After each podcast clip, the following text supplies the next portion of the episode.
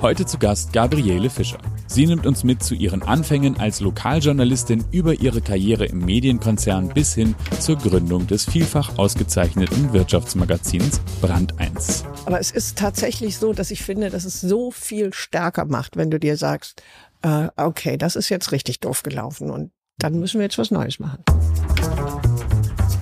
The Turnalist. Unternehmerisch von Mensch zu Mensch. Der Turnbull Podcast.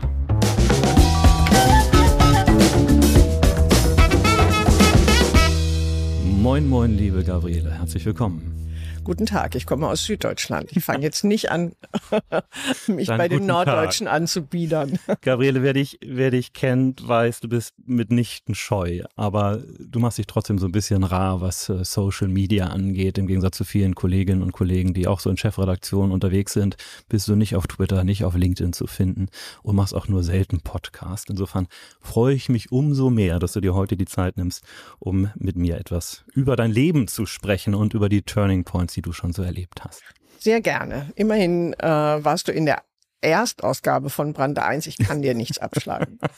Oh, das ist lange her. Schön, dass du das ansprichst. Ja, also lass uns ein bisschen ähm, beginnen. Gab es so für dich als Mädchen eigentlich schon so den Berufswunsch, das Bild, wo du gesagt hast, das möchtest du später mal werden? Mhm. Nein, eigentlich nicht. Ich habe äh, nach dem Stud äh, nach der Schule wusste ich nur, dass ich kein Le keine Lehrerin werden will. Mhm. Und deswegen habe ich Politik und Soziologie studiert und dachte, das könnte helfen.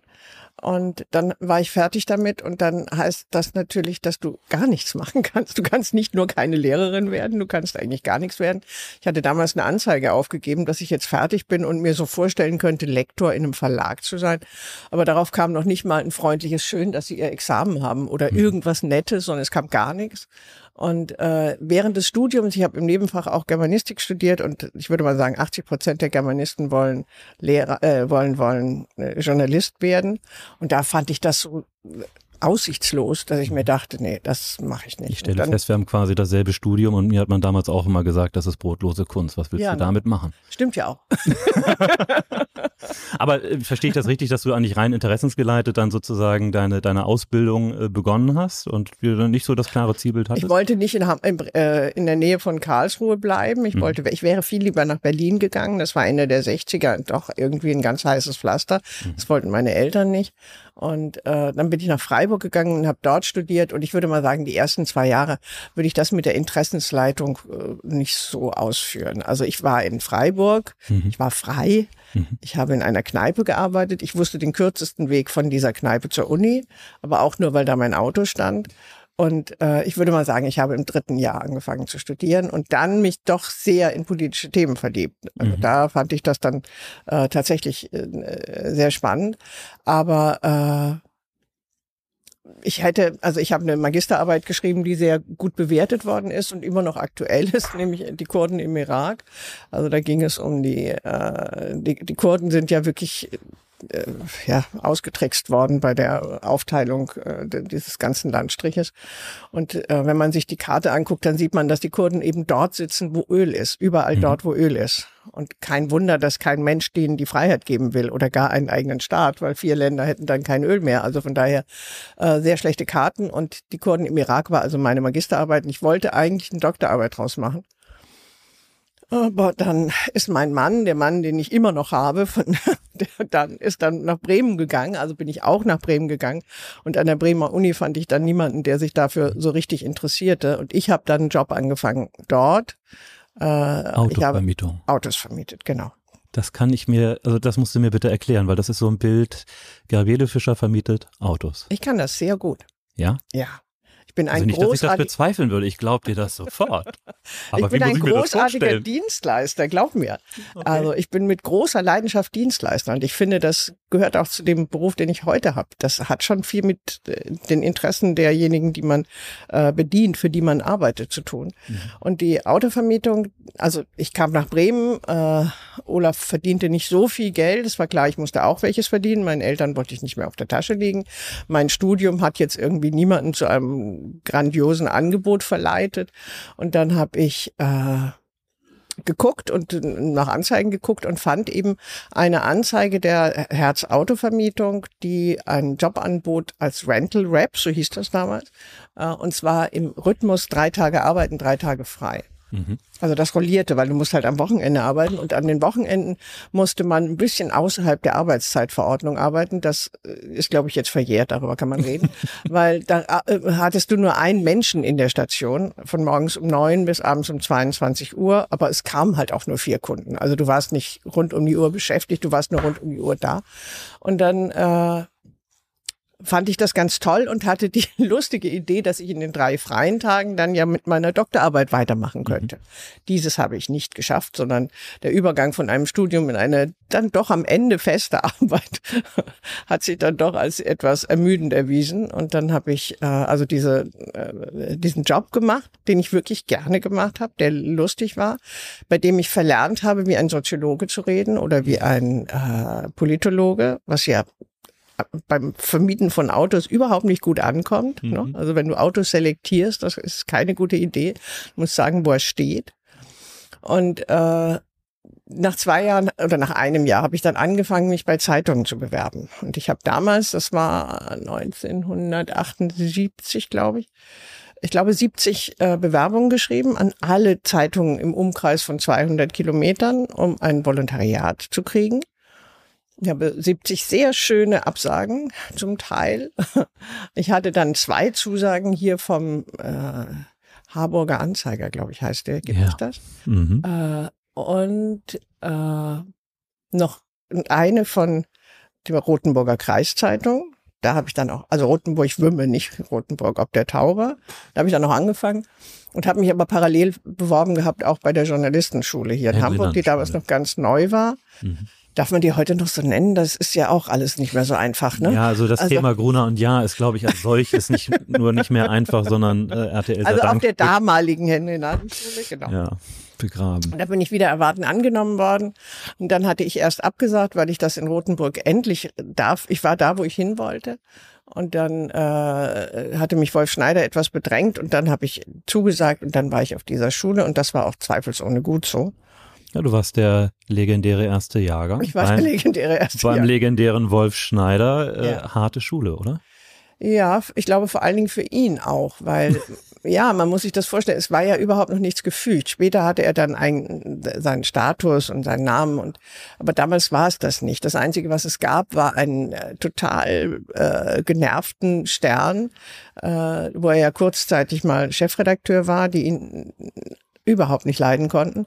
Und die fanden, dass er nun diese Schule kriegt und er mit seinen ja doch etwas geraden Ansichten äh, den Nachwuchs ausbildet. Das fanden die furchtbar. Mhm. Und äh, Günther Wallraff war auch sehr an ihm interessiert und hat damals ein Buch geschrieben äh, und unter anderem ein Kapitel über diese Schule gemacht, äh, das die Kadettenanstalt hieß. Und äh, also von daher, der erste Jahrgang war auch für ihn wirklich eine harte Geschichte, weil auch die Leute, die da hinkamen, waren alle noch ein bisschen zumindest, na nicht, die waren jünger als ich, aber die waren doch ein bisschen gestriffen von den Ideen der 68er. Mhm. Und da wurde viel von Solidarität geredet und was er alles für die äh, Menschwerdung eines Journalisten für völlig sinnlos fand, sondern eigentlich mussten wir alle uns gegenseitig erschießen auf offener Bühne. Wir mussten gegeneinander kämpfen. Jeder musste der Beste sein wollen. Und das haben wir, glaube ich, drei Monate gemacht, vier Monate. Und dann äh, haben sich, hat sich so eine kleine Gruppe gebildet äh, unter der Überschrift, wenn es euch genauso beschissen geht wie uns, lasst uns doch mal gucken, was wir jetzt machen können. Und dann haben wir angefangen, tatsächlich sowas wie Solidarität zu machen. Wir haben uns gegenseitig unterstützt, was er nicht so aufregend fand. Mhm. Äh, es war ist trotzdem ein doller Jahrgang gewesen. Ne? Ich meine, Peter Matthias Gede war da, der dann lange Jahre lang äh, Geo-Chefredakteur war und immer noch ein großer Autor ist. Und also es waren dolle Leute da. Es, eigentlich hätte er sich anschließend das zum Konzept machen müssen, weil das hat ja durchaus gut gefruchtet. Aber ja heute, aus der heutigen Sicht sagt man, wer damals Nannenschule ähm, durchlaufen hat, dem standen alle Türen offen. Und du bist dann durch die Tür des Lokaljournalismus wieder rausgegangen. Da, da hat sich Wolf Schneider ja bestimmt sehr gefreut. Ja, er war begeistert. er hatte, er hatte sich für mich ausgesucht, dass ich mich in der Süddeutschen bewerbe und wollte sämtliche Kontakte spielen lassen. Und ich hatte aber einen Mann in Bremen. Wir sprachen darüber.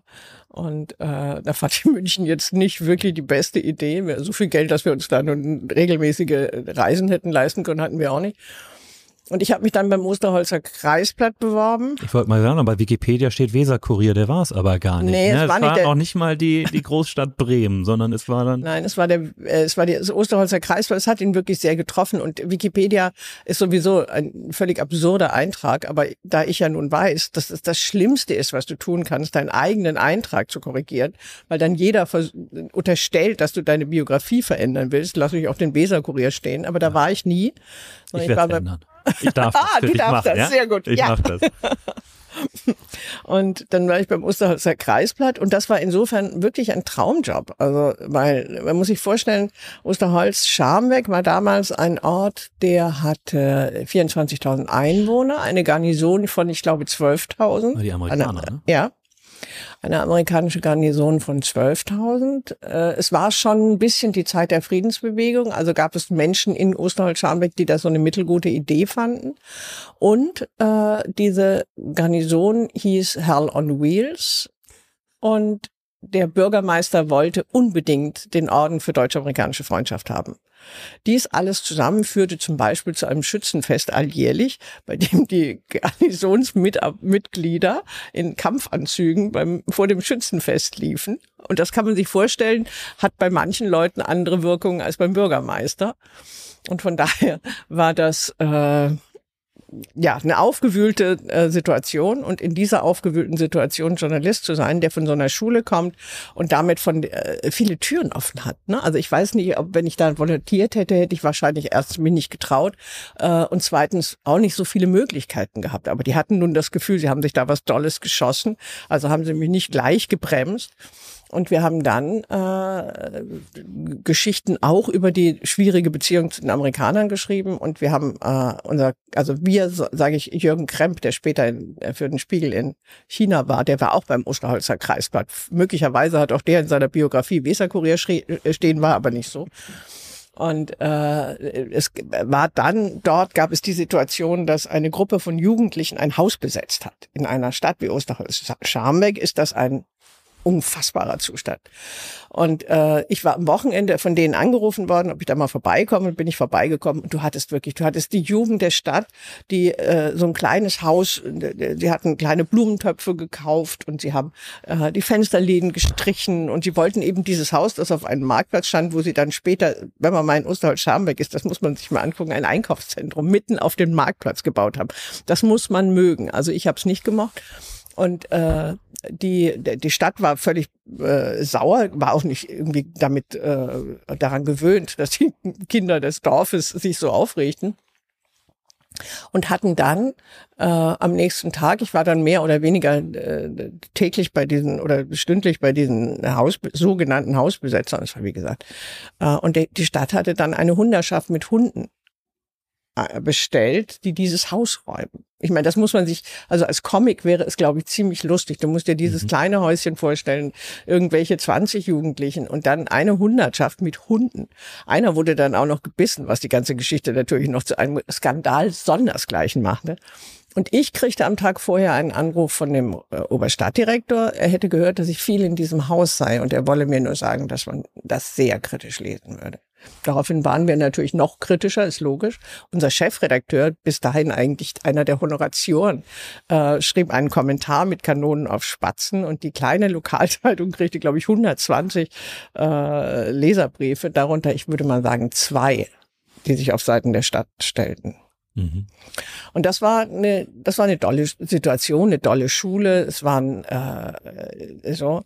Äh, was ich damals schon gelernt habe, ist, wie schnell du vereinnahmt wirst. Also ich war dann natürlich dort gewesen. Die Hausbesetzer haben dann eine Gruppe gebildet, haben später ein, ein Haus von der Stadt gestellt gekriegt. Äh, und haben äh, Veranstaltungen gemacht und in diese Veranstaltungen dann immer wieder äh, Politiker eingeladen und wenn die dann kamen, sie zu in Grund und Boden geschrien. Und ich habe dann gesagt, Leute, das habe ich auch geschrieben, äh, dass das eine vergleichsweise alberne Idee ist, Leute einzuladen, um sie nicht zu Wort kommen zu lassen. Das kann mhm. man auch zu Hause machen, allein und so. Und äh, dann kam einer von denen, den ich sehr großartig fand, ein guter Typ, und sagte, äh, ich hätte diesen Kommentar gelesen, er kann sich schon vorstellen, das hätte ich schreiben müssen, weil ich ja bei einer Zeitung bin. Die, Mhm. So. Und dann habe ich dann gesagt, das ist Quatsch und das ist überhaupt nicht der Fall. Und dann habe ich relativ schnell danach gekündigt, weil ich gedacht habe, das kriege ich nicht mehr gedreht. Also die Tatsache, dass du dich einmal für eine Gruppe eingesetzt hast, äh, schließt offensichtlich aus, dass du dich dann kritisch mit dieser Gruppe auseinandersetzt.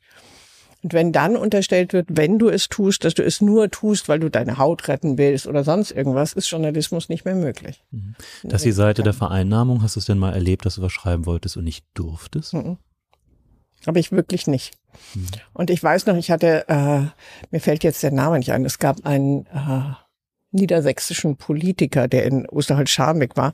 Und äh, ich, äh, man muss sich das vorstellen, also die Honoration der Stadt, auf der Stadt, äh, in, auf, auf dem damals, glaube ich, noch mit zwei Häusern vertretenen Marktplatz. Und äh, alle ganz aufgeregt und Politiker aus äh, damals noch Bonn und wichtig und so. Äh, und er verspätete sich. Und dann beschrieb ich eben nur diese Verspätung und wie die alle so warteten und wie dann und beschrieb dann eben auch, als er kam, äh, den Wortlaut, was er mit dem Bürgermeister geredet hat, weil äh, ich stand ziemlich nah und so. Das war eine sehr lustige Geschichte. Es war sehr lustig. Und ich kriegte dann am nächsten Tag äh, aus dem Haupthaus von dem Vertreter der, der Journalisten beim, vom Weserkurier, der Osterholzer Kreisblatt gehörte ja dazu, kriegte ich eine Mail, äh, eine Mail damals nicht, sondern irgendeine Nachricht, äh, Mail, wie ich das Mail war noch nicht erfunden. Nee, die war noch nicht, erf- also war erfunden, aber noch nicht in Osterholz-Scharmbeck. äh, und äh, der der fragte, was ich gemacht hätte, wie ich das durchgekriegt hätte. Und dann habe ich gesagt, du, ich muss dir ehrlich sagen, ich habe nichts durchgekriegt. Ich habe diesen Text geschrieben, ich habe ihn eingereicht und dann ist er gedruckt worden. Also viel mehr Kampf kann ich dir leider nicht berichten. Und von daher, es gab einmal den örtlichen, äh, war das in Osterholz-Scharmbeck oder danach, weiß ich nicht. Es gab einmal einen Unternehmer aus der Stadt, der, wo wir was über äh, Arbeitsunfälle geschrieben haben und der dann irgendwann den Verleger angerufen hatte mit dem er in sämtlichen verfügbaren Vereinen war. Und der Verleger versuchte dann mir klarzumachen, dass das auf gar keinen Fall gegen diese Firma laufen dürfe. Und äh, ja, das lässt man abhören. Du sagst, du hast dann gekündigt, sozusagen Überzeugungstat. Hattest du schon Plan B oder weil es müsste ja dann noch Bremen eigentlich bleiben, aus familiären Gründen, sage ja, ich mal. Ja, ich bin Aber in Bremen du bist dann geblieben. nach Hamburg gegangen, oder? Ja, ich bin äh, noch nicht nach Hamburg gegangen. Ich bin noch zweieinhalb Jahre äh, nach Delmenhorst gegangen. Also Oh. ich bin dem Lokalen treu geblieben. In der Zwischenzeit hatte ich auch äh, einen Journalistenpreis, also einen Förderpreis gekriegt. Und äh, das hat Wolf Schneider gefreut, weil es der erste der Schule war, aber es hat ihn auch ein kleines bisschen äh, verärgert, weil er äh, Osterholzer Kreisblatt nicht schreiben konnte. Also hat er Weserkurier geschrieben. Also Gabriele Fischer vom Weserkurier hat einen Preis gekriegt. Äh, und ich bin dann nach äh, Delmenhorst gegangen und ich habe auch da wieder viel gelernt, weil du, du lernst zum Beispiel, in Osterholz-Scharmbeck war ich durch die Konstellation und dadurch, was wir geschrieben haben und welche Rolle wir hatten, äh, wusste jeder, wie er mich einordnen muss. Und in Delmenhorst wusste man das nicht mehr. Und deswegen ordnen die mich ständig falsch ein. Also was weiß ich, äh, den einen war ich zu konservativ, den anderen zu links. Also es gab am Anfang viele Irritationen und ich habe damals gelernt, was später auch nochmal ganz wichtig war, äh, als wir von Econy auf, dem, äh, auf, auf Brand 1 gewechselt sind, dass wir, äh, dass du das nicht mitnimmst. Du musst dich immer neu erklären. Mhm. Das, was du bist, musst du immer neu erklären. Das ist eine ganz, hat, war hilfreich. Und da war ich dann zweieinhalb Jahre. Diese zweieinhalb Jahre hätte man auch kürzer machen können, weil äh, so aufregend ist Delmenhorst nicht. Die hatten auch die, eine Bundeswehr, aber ja, nichts gegen die Hell on Wheels. Und äh, aber da war es dann so, dass mein äh, dortiger Ressortleiter eine Frau hatte, die äh, krebskrank war und die ganze äh, Redaktion sammelte sich eigentlich in äh, ne, ihn vom Haupthaus freizuhalten und dafür zu sorgen, dass er bei seiner Frau sein konnte. Das haben wir gut hingekriegt und das war dann für ein Jahr auch eine sehr wichtige, ein sehr wichtiger Grund, in dem Haus zu bleiben. Mhm. Aber jetzt, wenn du sagst, immer wieder neu erklären, erklär mir, wie kommt man mit deinem Studium dann zum Manager-Magazin, in die, in den Wirtschaftsjournalismus? Okay, du hattest zwei Jahre Autovermietungserfahrung. Mhm. Wirtschaftserfahrung. Ich hatte Wirtschaftserfahrung. Und wie? Aber, Soll ich dir was sagen? Das ist nicht schädlich gewesen, weil die Wirtschaftserfahrung hat unter anderem dafür gesorgt, dass ich immer wusste, dass mir nichts passieren kann. Äh, also wenn alles schiefgegangen wäre, hätte ich immer Autos vermietet. Also, ich kann sehr gut Autos vermieten. Wir waren immer, das lag nicht an mir, sondern an allen anderen, aber äh, wir waren immer bei Herz die Station mit den besten Bewertungen. Glaube ich auch, weil ich meine, du langweilst dich zu Tode, wenn, äh, wenn du bist in Bremen, ne? Da ist es nicht Frankfurt. Und äh, die, die einzige Schlange hast du, wenn irgendwie irgendein Bremen-Kongress ist, dann stehen mal drei vor der. Aber ansonsten hast du eine ruhige Kugel. Und deswegen, wir haben Hotels besorgt, wir haben äh, den Leuten Touren gemacht, wir haben ihnen erklärt, wie so, wir haben hochgepunktet die Autos, wenn wir äh, nicht genug von den anderen. Also so, wir waren wirklich eine gute äh, Station. Zum Weser, äh, zum Manager Magazin bin ich gekommen, weil nach zweieinhalb Jahren äh, Delmenhorst hatte ich dann das Gefühl, ich würde zum Magazin gerne zurückgehen. Und als ich auf der Schule war, hatte der Chefredakteur von Schöner Wohnen, bei dem ich wo ich drei Monate war, gesagt, dass ich, wann immer ich zurück wollte in das Magazin, sollte ich ihm Bescheid sagen, er hätte immer einen Platz für mich. Das waren mhm. noch Zeiten, wo man sowas sagte. Also rief ich seine Sekretärin an, mit der ich blendende Beziehungen hatte. Auch ein guter Tipp, immer so gute Beziehungen zu den Menschen, ja. Also auf jeden Fall, die sagte, und die ist liiert gewesen damals mit dem Artdirektor von äh, Manager Magazin. Und den kannte ich auch und der rief mich abends an und sagte, was willst du in dieser Gruft? Äh, du musst zum Manager Magazin kommen. Dann habe ich mir zum ersten Mal in meinem Leben ein Manager Magazin gekauft mir das angeguckt und äh, fand, mit, damit habe ich überhaupt nichts zu tun. Mhm. Aber auf der anderen Seite mal zu gucken, ob die sowas Komisches wie mich nehmen, die, ne? Und dann habe ich mich beworben und Werner Funk, der damalige Chefredakteur, der später Spiegel-Chefredakteur geworden ist, äh, war neugierig. Also erstens fand er den Preis lustig, dass seine kleine Redaktion jemand, es war also Theodor Wolf Nachwuchspreis, also es ist wirklich nichts Tolles, aber äh, so. Und zum anderen äh, hatte ich Geschichten von mir eingeworfen, die er wohl interessant fand. Und dann hatte ich drei Vorstellungsrunden, in deren Verlauf er mir sagte, ich hatte eine Geschichte über anonyme Alkoholiker eingereicht und da hat er geschrieben, wir haben keine anonymen Alkoholiker, hier saufen alle offen. und diese ganzen Sozialreportagen, das können sie sich auch, so mehr oder weniger und so. Äh, und dann hat er mir eine Probeaufgabe geschrieben. Und dann hatte ich mir eine Werft in Bremen, die in Arbeitnehmerhand ist, rausgesucht und darüber geschrieben. Die Geschichte ist nie gedruckt worden, aber er hat mich dann äh, tatsächlich mit heftiger Probezeit eingestellt. Und dann war das eigentlich, also und sich dann davon überzeugt, dass das keine schlechte Entscheidung war. Wir sprechen hier über die Zeit Anfang der 90er Jahre, ne? Nee, das ist noch Anfang der 80er. Wir sind noch Anfang Ach, der so 80er. Lange. Ich bin uralt, das ist so. Ja. Das wollte ich damit gar nicht sagen. Mir war nicht bewusst, dass du so lange beim Manager-Magazin warst, tatsächlich. Doch, ich war also 85 bis 8, also 85 bis äh, 88 oder 87. Dann bin ich noch mal ein Jahr zu schöner Wohnen gegangen. weil äh, noch mal ein Jahr auf Funk die Couch. Ging, noch mal ein Jahr auf die Couch, ja. Ja, genau. Und äh, weil ein Freund von mir der Chefredakteur geworden ist und gesagt hat, wollen wir da ein richtiges Magazin von machen. Das fand ich interessant. Der ist dann nach einem Jahr gefeuert worden, dann bin ich gegangen und dann äh, bin ich dank der Intervention von Kollegen, die äh, den Chefredakteur, der mich nicht kannte, versuchten davon zu überzeugen, dass es sich lohnte, äh, mich zurückzuholen. Der hat das dann auch getan und das war tatsächlich ein echter Glücksfall, weil das war äh, Herr Blecke und der war, also das war ein, ein, ein grandioser äh, Chefredakteur der mir alle Freiheiten gelassen hat. Also der gemerkt hat, was ich will und dass ich Sachen verändern will und der da alle Möglichkeiten mir eröffnet hat. Und von daher waren dann, war es dann doch am Ende fast zehn Jahre, ja nicht fast, sondern zehn Jahre. Was wolltest du verändern? Ja? Welche Freiheiten hast du dann genutzt dafür? Na, ich habe relativ schnell angefangen, das, was äh, ich auch beim, bei Brand 1 von Anfang an hatte. Äh, ich habe die Büropflicht aufgehoben für mich. Also ich habe mit ihm ausgehandelt, dass ich Reportagen schreiben kann. Man muss wissen, das war Mitte der 80er Jahre im Wirtschaftsjournalismus noch nicht vorhanden. Das gab es nicht. Mhm. Äh, aber ich äh, hatte das, hatte ja keine Ahnung von Wirtschaft. Irgendwas musste ich ja auch machen, dann war es besser. äh, ließ mich Reportagen schreiben und Ich habe dann äh, mit ihm ausgehandelt, dass ich zu den äh, Konferenzen da bin, natürlich, und ansonsten zu Hause arbeiten kann. Und habe dann natürlich äh, zu Hause das anderthalbfache an Pensum gemacht. Ne? Du hast ja mehr Zeit und äh, nicht so viel.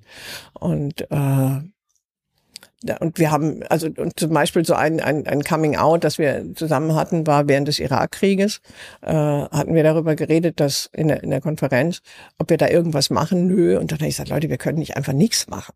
Und dann hat er gesagt, ist in Ordnung, mal, äh, Sie kriegen alle Möglichkeiten, machen Sie was. Und mhm. dann habe ich äh, beschieden, dass ich mit ein paar Kollegen, haben wir dann einen Sonderteil gemacht für das Heft und äh, ich habe unter anderem eine Geschichte darüber gemacht, äh, wie sich Unternehmen, äh, Quatsch, wie, äh, wie die Sicherheitslage, weil äh, diese Kriegssituation war eine, aber die eigentliche äh, Bedrohung damals Mitte der 80er Jahre war ja ganz klar Terrorismus.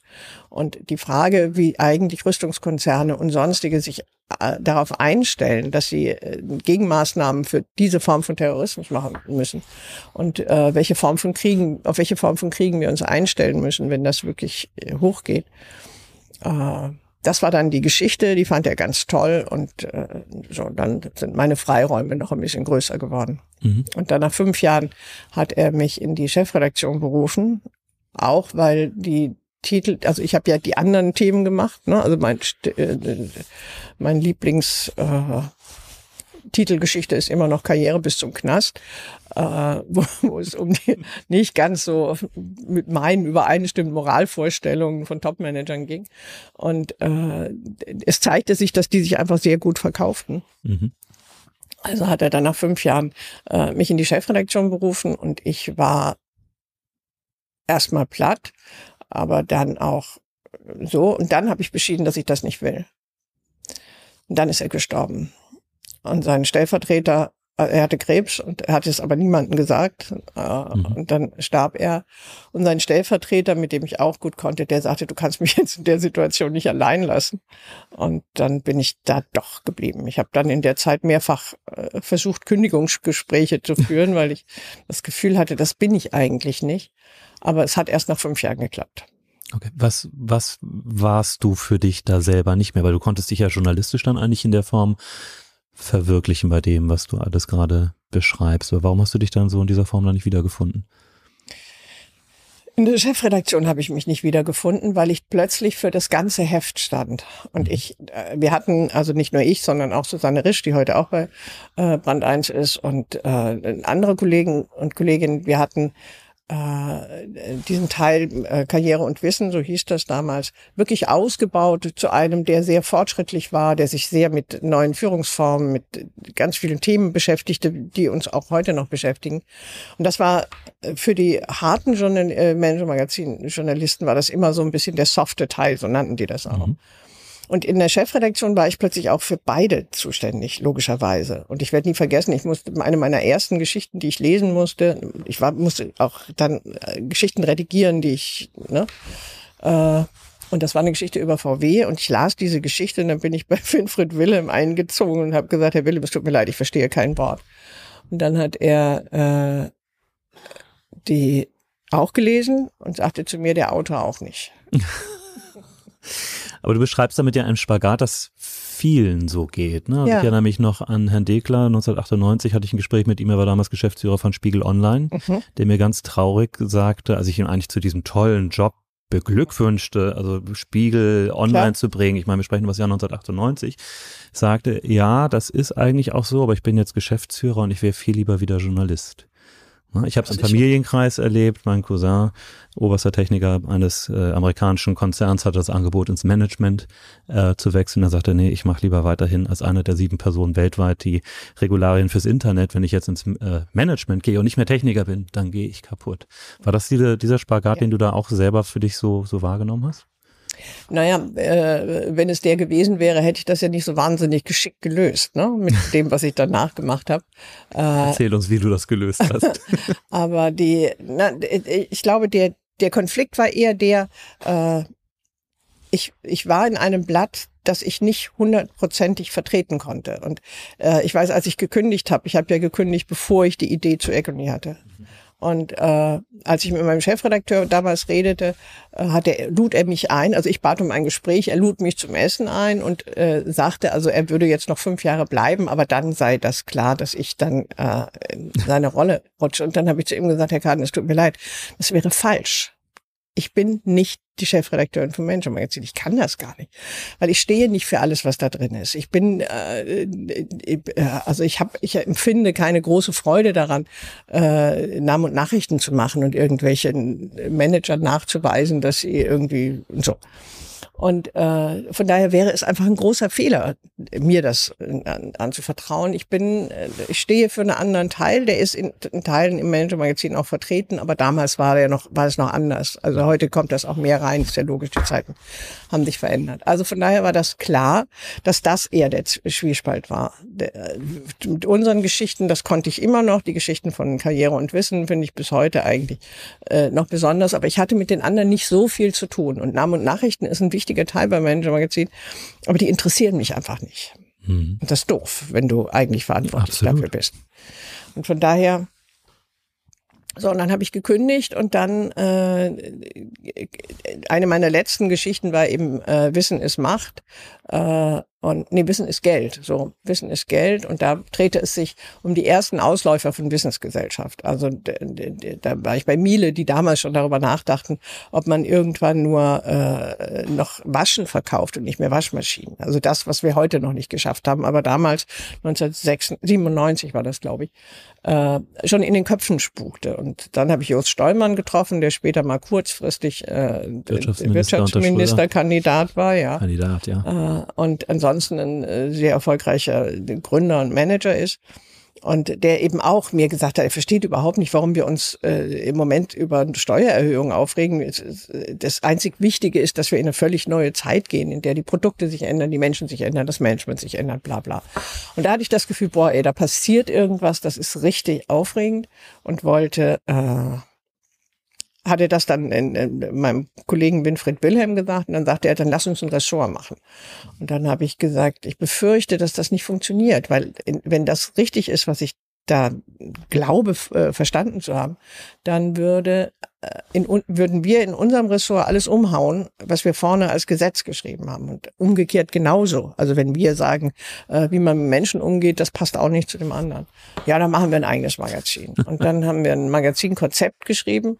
Äh, und erstaunlicherweise, bis heute erstaunlicherweise, hat der Spiegel dem zugestimmt, was auch damit zu tun hat, dass zur gleichen Zeit Fast Company erschienen ist. Und das war voll mit Anzeigen. Mhm. Da ist der Verleger dann doch auch, auch dem Neuen sehr aufgeschlossen. Und äh, dann haben wir ein Konzept gemacht und ich habe versucht, das relativ schnell zu machen, um nicht die gesamte Spiegel gegen Corona gegen mich aufzubringen. Also wir mhm. haben am 1. November habe ich angefangen und am Ende März haben wir die April-Ausgabe rausgebracht. Das ist für die Entwicklung eines neuen Magazins dann doch arg schnell. Sehr schnell, ja. Und äh, und es war, also ich weiß nicht, ob du Echo nie gesehen hast, ja. doch du, war, du warst. Ne? Die beiden Ausgaben, die es gab, ja. Ja, genau. Und es war, äh, es war wirklich ein tolles, ein anderes Heft. Es war eine Sensation. Ja, und die Sensation war dann eben größer als das, was der Spiegel verkraften wollte. Und dann, also wir haben, äh, es war kein wirtschaftlicher Misserfolg. Wir waren mit der zweiten Ausgabe hatten wir die Planung um eine Million überzogen und zwar im positiven Sinne. Also wir hatten eine Million mehr Anzeigen verkauft, als geplant waren. Die Auflage war, äh, wir haben, glaube ich, 25.000 echt verkauft von der Erstausgabe. Dann hast du noch 40.000 äh, Controlled Circulation. Also das heißt, du gibst sie an die Lufthansa, du gibst sie dahin und so. Und die Anzeigenkollegen hatten mir immer gesagt, das ist völlig korrekt, das ist völlig in Ordnung. Und wir wissen heute, dass Park Avenue, die ja nun doch etwas leichter zu verstehendes Konzept hatten als wir, auch nicht mehr verkauft haben. Es ist eigentlich normal. Also es war nicht so, dass äh, das ein riesengroßer Misserfolg war. Die Anzeigenkunden waren überglücklich, fanden das ein super äh, Ding und waren sehr beleidigt, als wir dann eingestellt worden sind und haben zum Teil es uns nachgetragen. Also es dauerte ewig lange, bevor ich glaube Miele, irgendjemand, einer von denen, äh, die wir dann anfragten, ob sie denn auch einem Nachfolgermagazin eine Anzeige geben würden, äh, die dann sagte, nee, sie seien so sauer, dass wir äh, eingestellt worden sind. Ich habe dann gesagt, wir auch, aber deswegen machen wir ja weiter.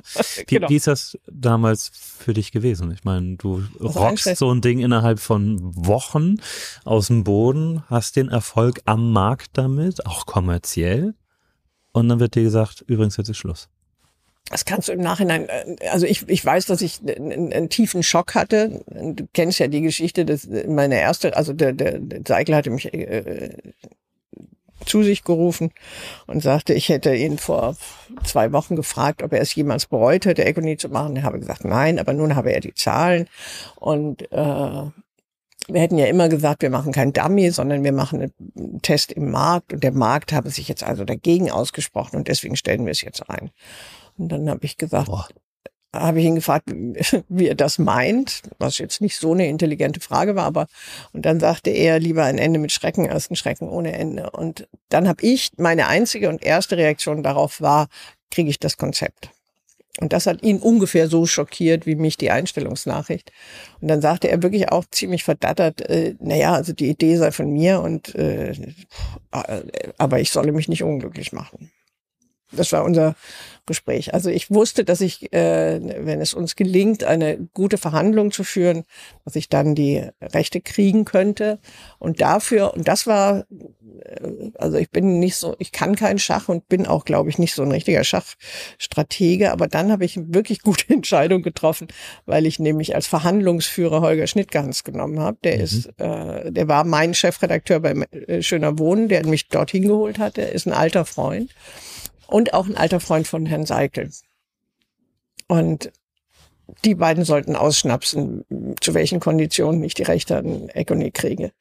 Und das war klar. Der Seikel wollte natürlich sein Gesicht nicht verlieren und Holger ist, äh, fand das die größte Eselei, die er gemacht hat in seinem Leben und dass er äh, Econi eingestellt hat. Und von daher war ich nicht dabei bei diesen Gesprächen, aber ich habe eine sehr blühende Fantasie, wie es da war. Und es hat geklappt. Es hat geklappt. Das heißt, du bist da mit eigenem Team neu gestartet. Ja, mit dem alten Team, das sind ja alle dabei geblieben. Das okay. war. Aber es war dann dein Team. Ja, es war dann mein Team, wobei man sagen muss, am Anfang hatte ich ja kein Geld oder ich habe es immer noch nicht, aber äh, ein anderes Thema. äh, aber es war klar, die haben ein halbes Jahr äh, hatten die noch Vertrag vom Spiegel. Die, äh, solche Verträge sind immer für ein Jahr. Und der, wir hatten ja nur ein halbes Jahr Zeit bekommen zu spielen, also war jetzt ein halbes Jahr noch, äh, hatten die noch äh, Geld auf der, äh, im Vertrag, also die kriegten noch ein halbes Jahr Geld, mein Gott. Und äh, dann haben alle beschieden, dass sie das lieber bei uns verbringen wollen, als mhm. dass sie ne, jetzt auf die Malediven fahren. Und äh, aber sie waren natürlich nicht meine Angestellten, ist ja logisch. Ne? Also es waren alles Selbstständige im Grunde genommen, die ein halbes Jahr lang jeden verdammten Morgen kamen und äh, zusammen an, eine ziemlich abenteuerliche Produktion dann.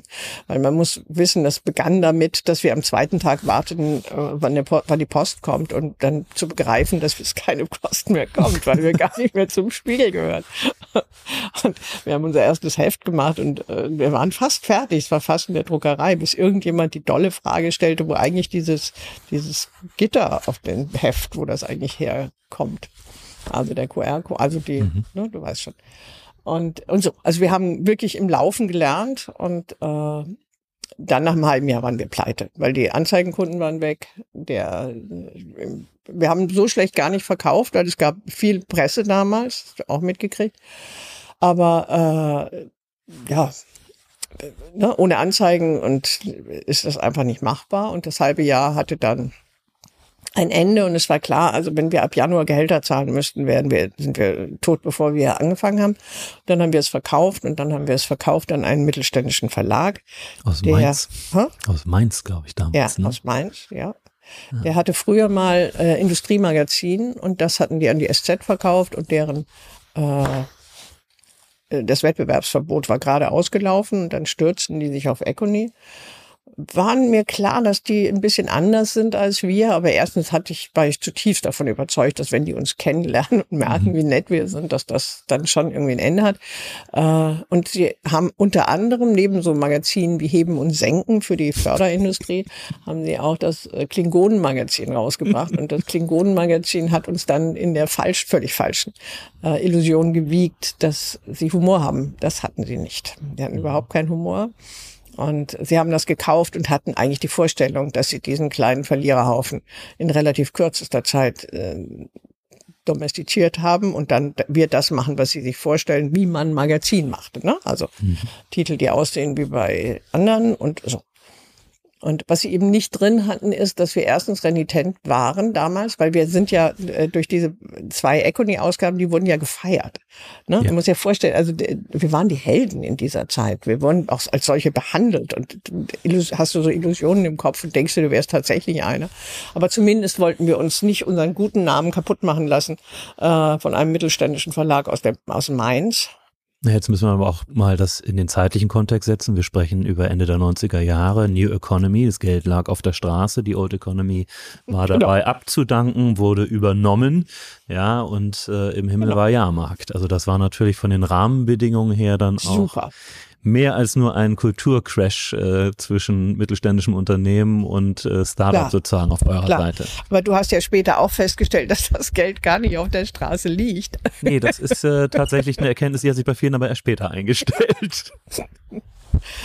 Wir haben es, äh, ja, damals dann schon gelernt. Na, jedenfalls haben wir uns dann von diesem mittelständischen Verlag getrennt äh, unter dubiosen Umständen. Also wir haben uns so getrennt, dass er mir mein Wettbewerbsverbot zurückgegeben hat äh, und sie die Marke Econi behalten konnten. Das war mhm. die Trennungsvereinbarung.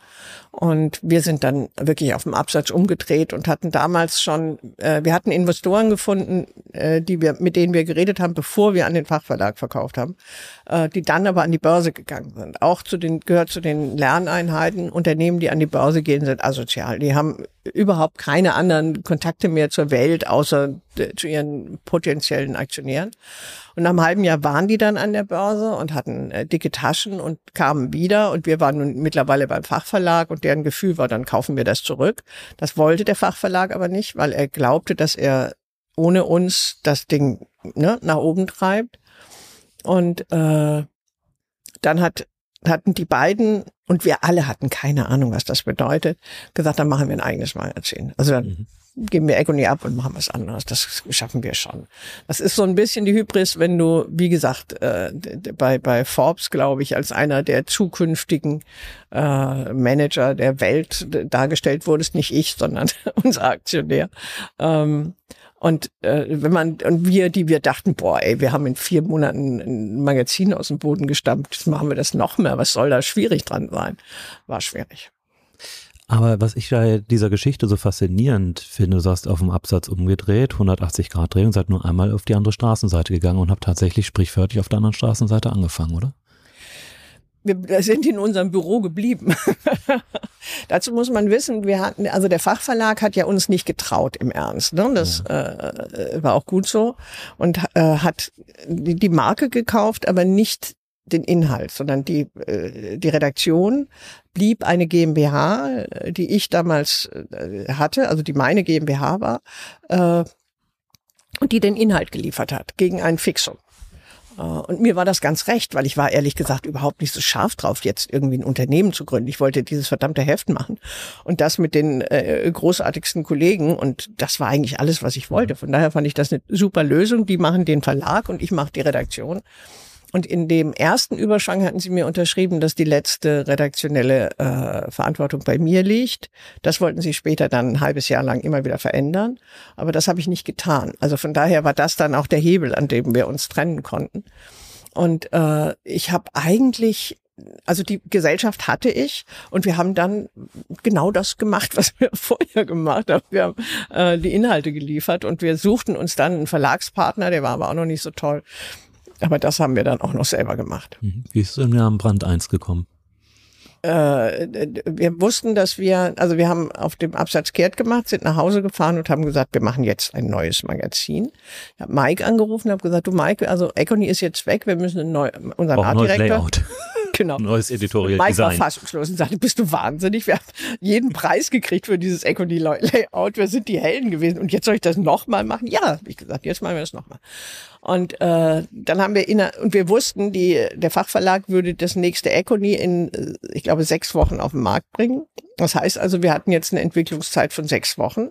Denn das, was wir an Marketingkosten später eventuell hätten in nicht vorhandenem Geld äh, hätten investieren müssen, äh, wenn wir später gekommen wären, ist ja ne, nicht. Mhm. Also haben wir dann gesagt, wir müssen zeitgleich mit der nächsten Econy müssen wir mit Brand 1 kommen. Also hatten wir ein bisschen Zeitdruck.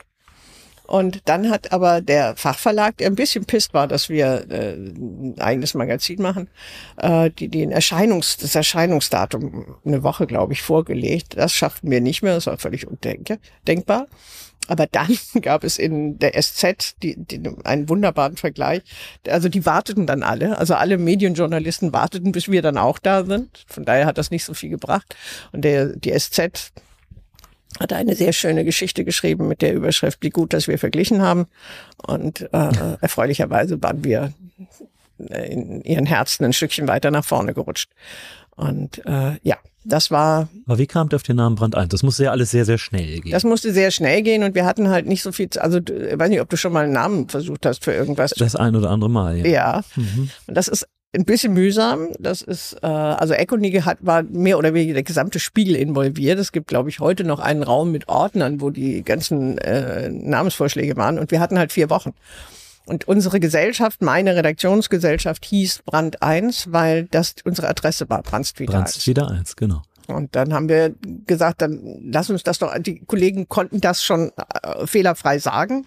Äh, wenn jemand angerufen hat, dann wurden wir als, haben wir immer uns immer mit Brand 1 gewendet, gemeldet, dann können wir das ja auch als Titel nehmen. Und dann haben alle gesagt, das kriegt ihr nie geschützt. Also alle Hamburger haben gesagt, das völlig undenkbar. Und dann haben wir einen Münchner Patentanwalt gefunden, der sagte, ach, das sieht er noch nicht. Und dann haben wir das gemacht. Und es dauerte tatsächlich, ich glaube, sechs Jahre, bevor wir es in Deutschland geschickt, geschützt gekriegt haben, in der Schweiz und in Europa vorher. Mhm. Wie viele Leute wart ihr damals? War ihr eine kleine eingeschworene Truppe? Ja, zwölf, glaube ich. Zwölf? Ja. Wir sind so viel mehr nicht. Wir sind jetzt, also wenn du jeden Teilzeit und äh, so dazu trennst, sind wir jetzt 35, aber im Ernst eher 25. Mhm. Wenn du auf diese Zeit zurückschaust, ähm, muss es ja ziemlich verrückt gewesen sein. Du bist da ja auch wirtschaftlich in die Vollen gegangen. Ja. Für dich persönlich. Ja, auch das kennst du, weißt du, das ist, das wird so gerne äh, als Besonderheit äh, erzählt. Äh, also ich habe damals meine Wohnung gegen den Konkurrent gesetzt. Das mhm. war so. Ne? Meine Mutter war das, war das beunruhigend, aber äh, aber du weißt, wenn du das machen willst, ist das ne, auch meine Altersversorgung von von vom Manager-Magazin steckt da drin. Aber das ist sind keine zwei Fragen. Ich meine, ich habe was gefunden oder ich hatte was gefunden. Erstens mal, äh, wenn du dann auf dem Weg bist, kannst du auch nicht mehr zurück. Ich hätte sehr viele Schulden gemacht, wenn ich das einfach aufgelöst hätte. Es wäre sehr viel teurer geworden. Aber zum anderen, äh, wenn du was gefunden hast, was du wirklich toll findest, ja, selbst wenn das alles weg ist. Ich kenne ganz glückliche Leute, die in Mietwohnungen leben und äh, dann wäre ich auch einer von diesen glücklichen Leuten gewesen. Aber ich hätte was Tolles gemacht. Also das finde ich immer so, ich finde, das passt auch sehr in diese Zeit, in der wir jetzt gerade leben, in der wir uns von morgens bis abends davor fürchten, dass uns die Inflation das Glück nimmt und dass äh, wir bald nicht mehr duschen können und dass es zu kalt wird.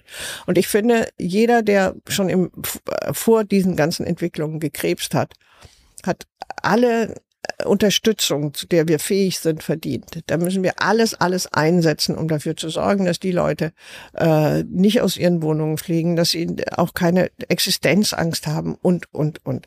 Für alle anderen äh, ist es ein bisschen weniger Wohlstand. Hey, ist, ist das einzige Glück, das wir empfinden.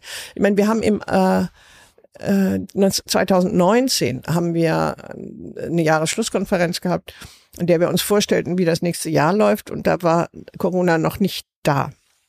Und wir haben damals gesagt, diese, diese Überhitzung, die wir 2019 hatten, dieses, Dynamik, die wichtigste, ja. ja, und die wichtigste Freizeitbeschäftigung im November 2019 war Einkaufen.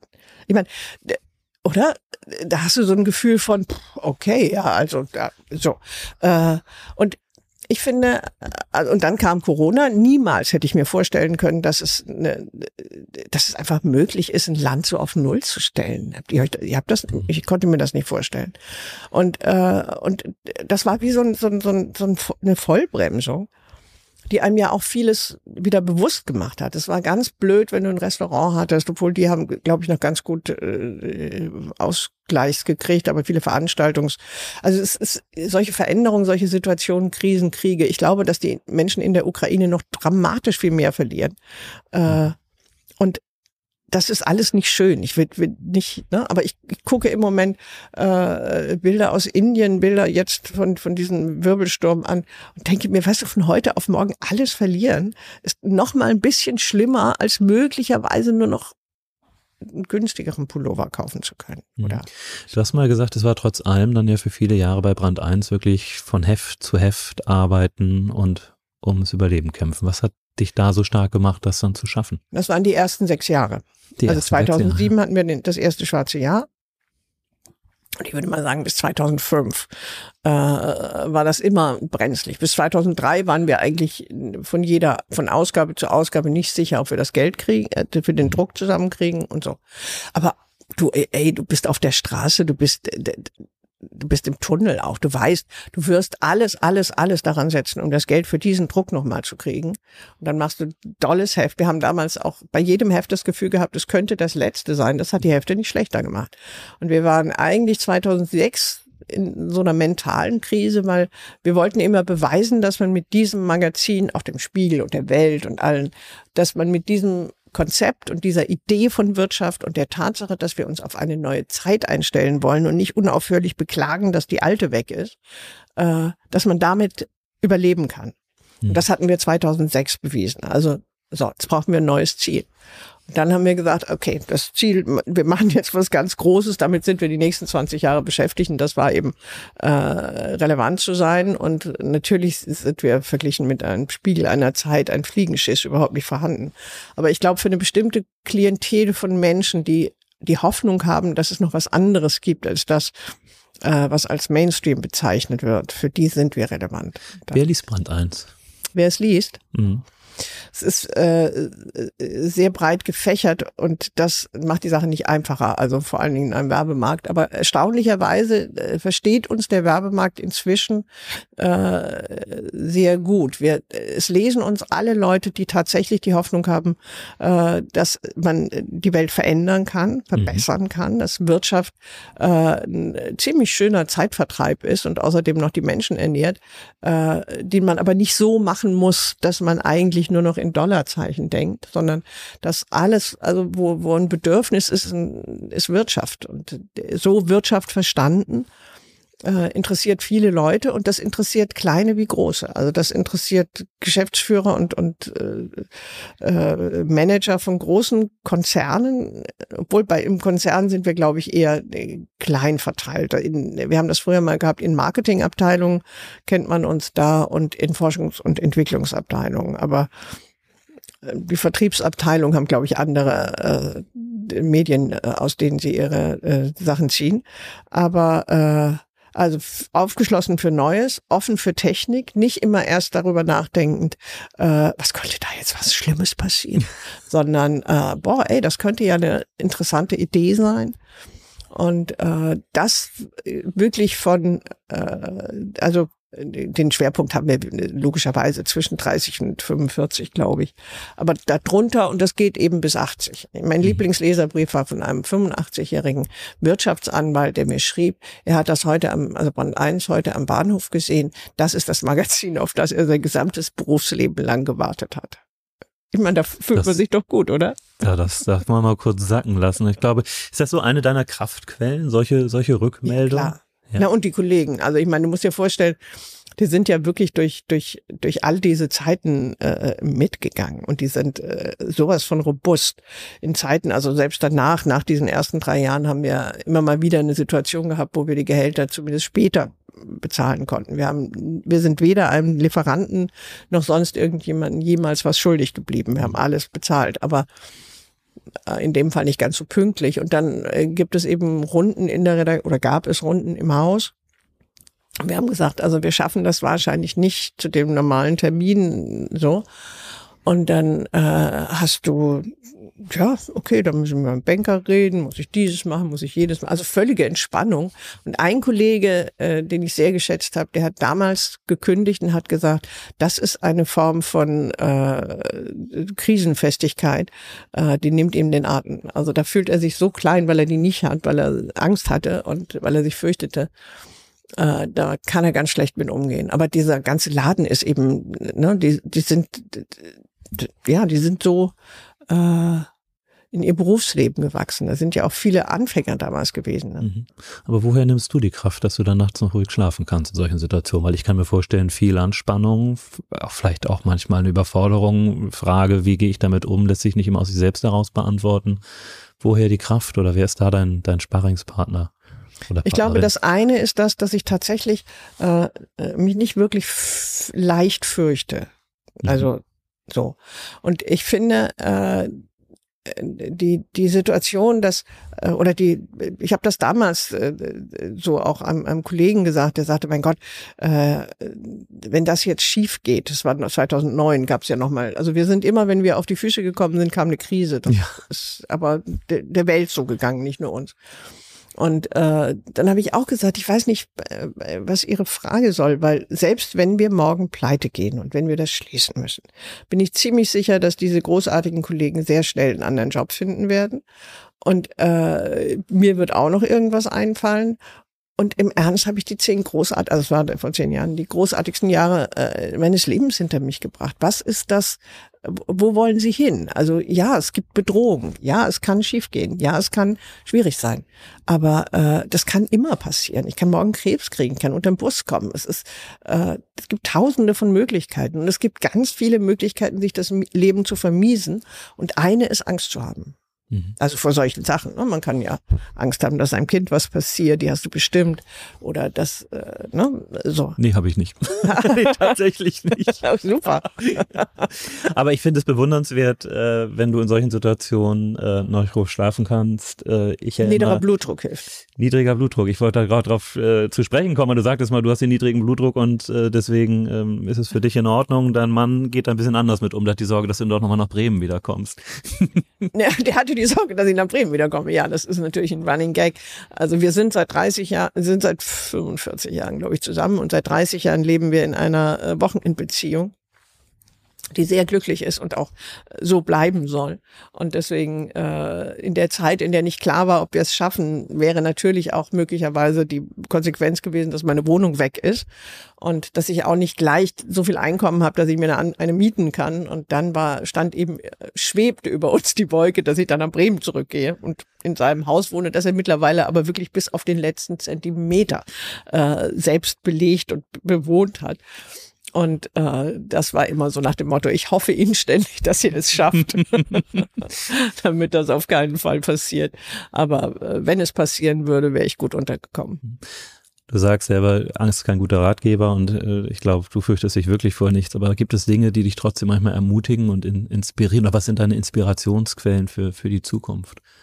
ich glaube, Menschen, Menschen, die nicht aufgeben, die was äh, probieren, die, äh, die aus der Situation, in der wir jetzt sind, die Konsequenz ziehen, dass sie darüber nachforschen, wenn sie dazu in der Lage sind, weil sie es wissen oder weil sie äh, es können, äh, wie wir eine andere Form von Energieversorgung haben, wie wir äh, ja, wie wir uns weiterentwickeln. Situationen wie diese sind Situationen, in denen man nach Lösungen suchen muss. Und äh, ich finde, es gibt so viele davon, die, über die wir viel zu wenig reden. Und wir reden zu viel über die Schwierigkeiten von Herrn Habeck, sich in einer neuen Rolle einzufinden, über Herrn Merz, der natürlich jetzt gucken muss, dass irgendeiner über ihn schreibt und all diesen ganzen Geschichten. Also das ist so eine äh, so eine Melange, wo ich so das Gefühl habe, das führt nicht nach vorn. Und mich, also mhm. ich habe gerade einen Newsletter geschrieben, in dem ich gesagt habe, ich gucke gerade keine Talkshows mehr. Ich halte das nicht aus, sondern ich äh, gucke dann äh, oder ich, ich interessiere mich wirklich für Lösungen, für konstruktive Lösungen. Es ist eine schwierige Situation, in der wir sind.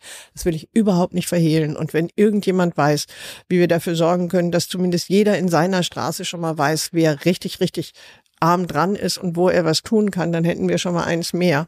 Äh, und das ist eigentlich das, was ich und ich finde, dass, also da, äh, wir leben ja alle in unseren Blasen. Und die Blase, in der ich lebe, ist die Brand 1 Blase. Viele mhm. der Leser, die uns schreiben, mit denen wir äh, Kontakt haben und, und, und, das sind so Anpacker. Das sind Leute, die lassen sich das nicht bieten. Die gucken und das macht einem, das gibt einem so das Gefühl, ich komme dann manchmal in so eine andere Blase, dann habe ich das Gefühl, boah, ey, das ist ja kalt hier und äh, äh traurig. Früher, wir wohnen, als ich noch in Bremen wohnte, sind wir manchmal nach Groningen gefahren in den Niederlanden. Und wenn wir mit dem Zug zurückkamen, hatten wir wirklich das Gefühl, du spürst im Zug die Grenze. Mhm. Du spürst, wie die Freiheit aufhört, ne? Du spürst, also wenn du in, in den Niederlanden bist, das ist eine andere Offenheit, eine andere. Und du spürtest, wenn man zurückkam. Und das habe ich manchmal, wenn ich mich in andere Blasen begebe.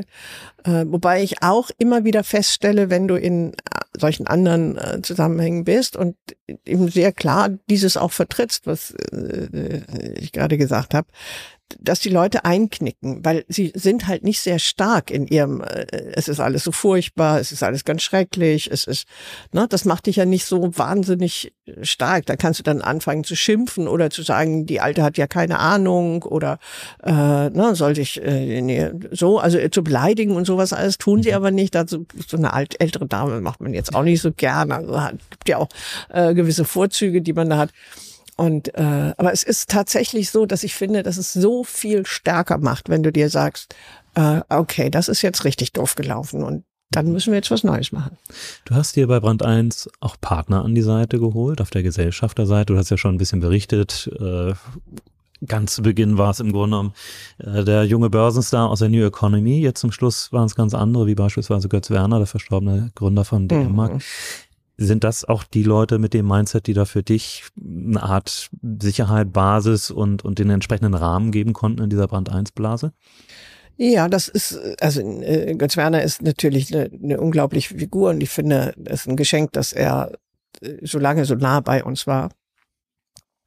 Aber man darf ihn überhaupt nicht äh, falsch einschätzen. In den ersten Jahren war er zwar dabei, weil er das Gefühl hatte, äh, das ist vielleicht schützenswert, äh, aber er ist ein, er hätte uns auch, wenn er keine Chance mehr gesehen hätte oder wenn das nicht mehr das gewesen wäre, äh, für das er eintreten würde, hätte er uns auch sehr nüchtern vor die Wand laufen lassen. Also das ist so eine, äh, die Vorstellung, dass du da so ein Mäzen hast und dem ist das egal.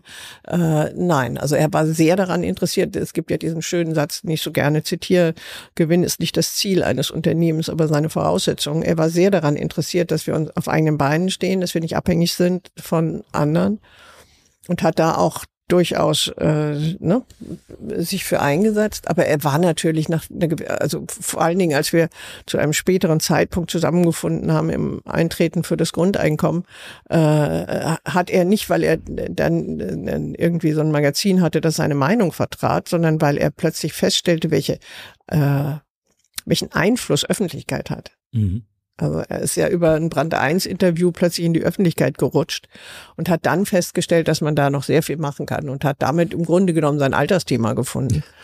Und äh, ja, ja, er hat das mit, natürlich mit dem bedingungslosen Grundeinkommen wirklich äh, einen Schlager gelandet. Ich erinnere mich, ich hatte ihn mal eines Sonntagmorgens bei uns im Business Club als mhm. Vortragenden und er hat mich sehr beeindruckt, weil er ja schon damals als einer der reichsten Deutschen, das kann man ja ohne weiteres so sagen, mit der Bahn anreiste und sich dann mhm. auch von mir wieder zur Bahn bringen ließ. Dann saß er neben mir im Auto und schaute mich so an und sagte, und, wie schlafen Sie nachts? Ich sag, wieso? Naja, wir haben noch gerade diesen Club gegründet und wir sind mitten in einer Finanzkrise. Wie schlafen Sie nachts? Mhm. Und ich sagte so, ah, ist schon anstrengend und wir haben Bauverzögerung und überhaupt die Finanzierung. Also sagt er so, ah, wissen Sie was, ich habe regelmäßig Albträume. Bitte was? Ich habe regelmäßig Albträume. Also ich, wieso was denn? Ja, was meinen Sie? Was, wie lange ich durchhalte, wenn die Leute bei mir nicht mehr kaufen? Sag ich, bei zwei, drei Monate? Sagt er, nee, zwei, drei Wochen. Sagt er, warum sollten bei Ihnen die Leute nicht mehr einkaufen? Sagt er, naja, es gibt Krieg morgen und Terror und so. Da kann ich nichts gegen tun. Das trifft dann alle. Das trifft dann auch, auch, auch den Rossmann und den Butni und alle. Aber wenn ich schlechter bin als die anderen, Mhm. dann wollen die Leute nicht mehr zum Werner gehen. Und da habe ich erst verstanden, wie stark dieser Mensch angetrieben war und wie sehr dieser Spruch, hier bin ich Mensch, hier kaufe ich ein, von Ja. ihm wirklich dahingehend auch verstanden wurde, angenehmes Licht, breite Gänge, immer ein Mensch in natürlicher Sprachweite, Rufweite. Das war schon sehr stark getrieben von ihm. Aber sehr faszinierende Persönlichkeit. Er war eine großartige Persönlichkeit. Und wie gesagt, also er war nach einer gewissen Zeit natürlich auch, aber wir haben äh, bis 2009, 2009 haben wir die letzte Kapitalerhöhung gekriegt, weil die Wirtschaftskrise uns dann doch ein bisschen in die Knie geschossen hat. Aber seitdem stehen wir eigentlich ganz sauber da und von daher war es dann nicht mehr, also ich brauchte die Sicherheit nicht durch äh, die Aktionäre. Aber äh, doch, das war ein großer Glücksfall. Also ihn auch menschlich zu treffen und zu haben, das war schon. Ja. Nun hast du in der Krise New Economy gegründet, in der Immobilienkrise, wie du sagst, dann auch nochmal da verstärken müssen. Was hat Corona mit euch gemacht? Ich dachte, dass es uns killt. Ja. Ich war ziemlich sicher, dass es uns killt, weil äh, im März, April habe ich mal so geguckt und habe festgestellt, okay, die Anzeigenkunden sind mehr als zurückhaltend. Die, der Bahnhofsbuchhandel ist toll, tot. Wir Und da verkaufen ist ein viel über Großteil Bahn- eurer ja, Absätze über Bahnhof, ne? Und das Grosso, da haben wir dann auch wieder was gelernt. Im Grosso äh, ging es auch zurück, weil die Leute sind ja nicht mehr in Kioske stöbern gegangen, sondern die sind nur noch reingegangen, um gezielt ihre Zigaretten oder was sie sonst so brauchten zu kaufen. Aber die haben nicht mehr geguckt. Ne? Und damit hast du nur noch die Kioskabonnenten, wie wir sie nennen, also die sich jede Ausgabe kaufen oder gezielt reingehen und sagen, wo haben Sie den Brand 1? Die, diejenigen, die drüber gucken und sagen, boah, das ist ja ein toller Titel, die hast du nicht mehr. Und damit war klar, dass äh, von, die Lufthansa hat, äh, die auch 25.000 Hefte von uns bekam, hat auch natürlich sofort, weil logischerweise kein Flug, kein Heft.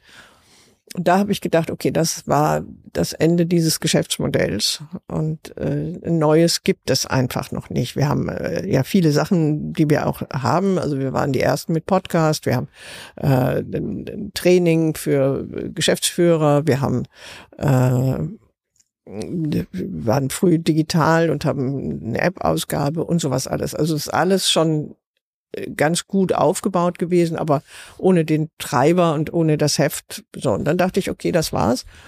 Und ähm, und dann haben wir äh, Partner gesucht und äh, also es war dann im Gespräch mit dem Aufsichtsrat äh, einstellen oder Partner suchen und dann haben wir gesagt, okay, dann suchen wir Partner.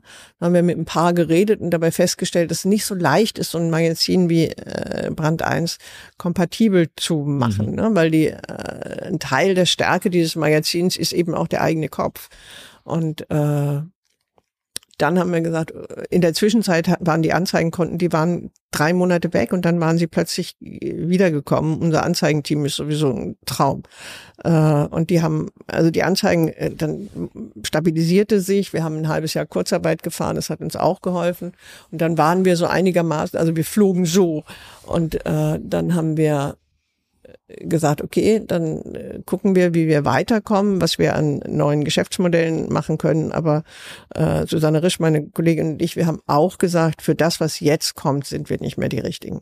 Also wenn man äh, aus dem, also wir sind beides Printfrauen oder äh, sagen wir Redaktionsfrauen, ne? Also so.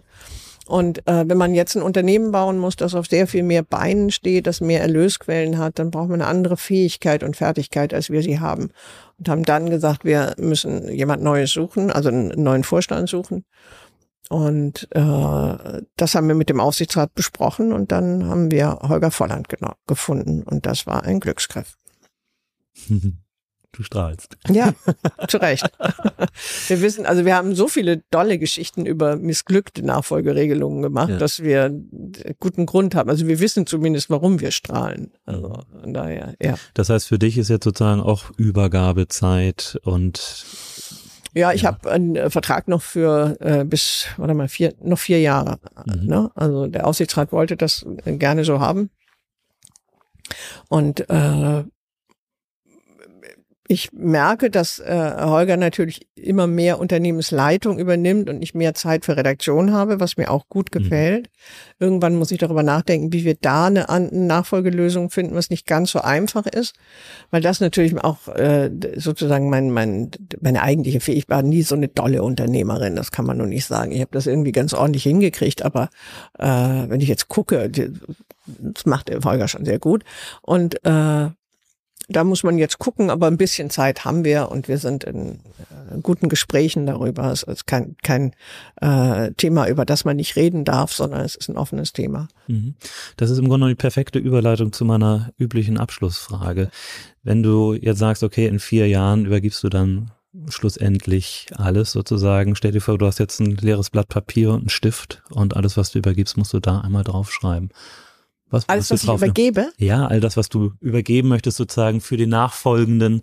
Was würdest du draufschreiben als deine wesentliche Quintessenz der vergangenen, ja, muss man schon sagen, Jahrzehnte? Ich glaube, das Wichtigste ist, diese, diese Marke, die ja eine, eine sehr klare Kontur hat, ernst zu nehmen und nicht zu verwässern. Zu der gehört, dass wir ein Dienstleistungsunternehmen sind. Auch gegenüber unseren Lesern, gegenüber unseren Anzeigenkunden, gegenüber allen äh, dass wir ein, ein, ein sich beschwerender Kunde bringt diesen Laden in Wallung immer noch und das soll es auch in zehn Jahren noch äh, tun. Dass wir uns bei den Themen und bei den Geschichten immer daran orientieren, wie es weitergeht und nicht nach hinten gucken, oh, da ist aber was schiefgelaufen, das ist ja furchtbar. Mhm. Äh, und dass man es mit sehr viel Liebe und Emotion macht. Das ist auch ein emotionaler Laden. Du kannst so ein Magazin wie Brand 1 nicht machen, wenn du nicht auch dafür brennst. Und wenn das bleibt, dann sitze ich in Bremen, dann, nicht bei meinem Mann, nein, ich habe eine eigene Wohnung. Äh, es bleibt konsequent. Ja, nee, das auf jeden Fall. Und werde Geschichten schreiben. Das wird sozusagen Geschichten. Nächst, ja, das wird meine, also das ist sozusagen die Vorstellung mhm. äh, des Lebens danach, dass ich dann endlich wieder schreibe. Das tue ich jetzt dann doch seit ziemlich langer Zeit, nur noch sehr sporadisch. Mhm. Dann wünsche ich dir ganz viel Zeit, Liebe und Muße genau dafür. Ich und bedanke dir. mich ganz herzlich für das Gespräch mit dir. Ich danke dir. The Turnalist. Unternehmerisch von Mensch zu Mensch. Der Turnbull Podcast.